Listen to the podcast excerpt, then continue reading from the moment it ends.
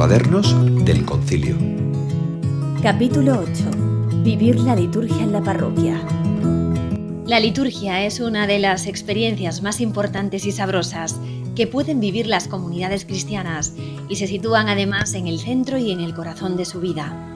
Es quizá la única capaz de cumplir múltiples funciones. Sabe alimentar la mente, tocar el corazón, suscitar emoción y conmoción, mover al asombro que es premisa auténtica e importante para la fe, llevar a la caridad, aportar motivaciones y fuerza para vivirla heroicamente. La liturgia se encuentra hoy en día ante una especie de encrucijada y fácilmente puede llevar a caminos incompatibles. Ser fascinante si se celebra y se vive en su verdad. Ser repelente si se celebra sin motivación, con desgana o con aburrimiento.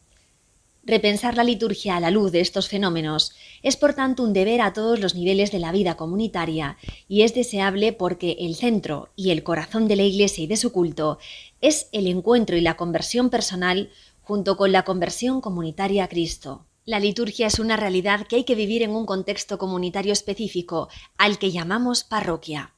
Ella es la manifestación más visible de la Iglesia, que ora aquí y ahora.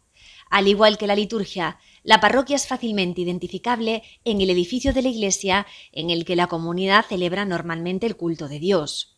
Como cuerpo que celebra a Cristo, cabeza, la parroquia es el lugar privilegiado donde los cristianos ponen sus propios dones en comunión, comparten lo que se es y lo que se puede dar, asumen las fatigas y pobrezas de los demás y donde, alimentándose de Cristo en la liturgia, se convierten como Él en don, signo y sacramento del Señor.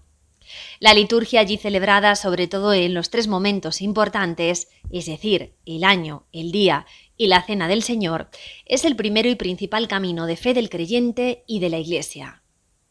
Es importante recordar que la liturgia es un medio, no un fin, pero es un medio importante porque a través de ella la salvación de Dios se hace participable y participada hasta el punto de que podemos decir que la liturgia nos hacemos contemporáneos de Jesús. A través de ella, el agua viva de Cristo puede llegar a los creyentes de todos los lugares y de todos los tiempos. Es cierto que la forma de la celebración ha ido cambiando en el tiempo, pero lo que es inmutable es la función que la liturgia, celebrada por cada comunidad, debe cumplir.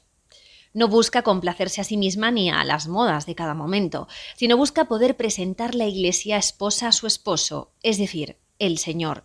Por lo tanto, el modo de celebrar pide un diálogo provechoso y fecundo entre iglesias locales e Iglesia Universal, para que queden bien protegidos tanto el espíritu de fe de cada comunidad como la tradición apostólica garantizada por la Iglesia de Roma.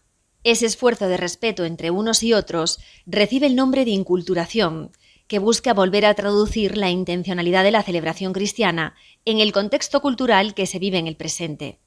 Para ello hay que darse cuenta de que está realizando una operación cultural muy seria. En este sentido, las comisiones de liturgia pueden realizar un gran servicio para la vida litúrgica de cada parroquia. Ellas deben trabajar con toda la comunidad y promover la educación litúrgica y el compromiso ante la celebración de toda la comunidad y de todas las comunidades. Su papel no es el de sustituir la vida litúrgica de la comunidad, sino el de respaldarlo e impulsarlo, también mediante un necesario discernimiento en relación con quien dirige esa comunidad. En la comunidad parroquial la liturgia debe ser amada, profundizada, cuidada, promovida y explicada para que muchos fieles participen fructuosamente de la alabanza a Dios. Hay cinco puntos que permiten una liturgia bien celebrada en la parroquia. El primero es el cuidado del canto en las celebraciones. Cada uno ha de tener calidad en su composición, en su letra y en su ejecución. Tiene que tener también dignidad, una lógica en la celebración y ser ejecutado en el momento oportuno. El segundo punto es el cuidado de la acogida. En cada celebración un elemento característico debe ser la acogida de los que vienen nuevos a participar en la vida comunitaria. El cuidado de los ministerios y servicios es el tercer punto. Por ejemplo, en el servicio del altar, en la proclamación cualificada y relevante de la palabra de Dios, recogiendo los dones, distribuyendo la Eucaristía o apoyando el canto. Un cuarto punto es el cuidado del templo y del espacio litúrgico, de modo que quien entra en la iglesia esté inmediatamente provocado y llamado a vivir el misterio de la fiesta o del tiempo que se celebra en ese periodo. Y por último, y sobre todo, el cuidado de las personas. Cada uno, cuando entra en la celebración, debe tener la sensación verdadera de no ser un anónimo, sino una persona única e irrepetible, esperada y amada en esa comunidad. Entre todas las parroquias hay un templo que tiene un carácter único e irrepetible. Ejerce una fascinación irresistible en las personas y en aquellas comunidades de una diócesis que exige una enorme responsabilidad de ejemplaridad. Es la catedral. La catedral tiene el deber de suministrar a las parroquias de las diócesis una ejemplaridad positiva y propositiva, paciente y al mismo tiempo acuciante. Por último, si pensamos en la calidad litúrgica de una parroquia, hay elementos que no son neutros, sino que pueden elevarla o destrozarla. Un ejemplo, la calidad de la música, que debe ser genuinamente religiosa y que encuentra en el canto gregoriano una de las cimas nunca superadas por ser insuperable. Siervas de la liturgia son la armonía y esta profesión de fe activa, que es el arte en sus distintas formas. La arquitectura es celebración de Dios.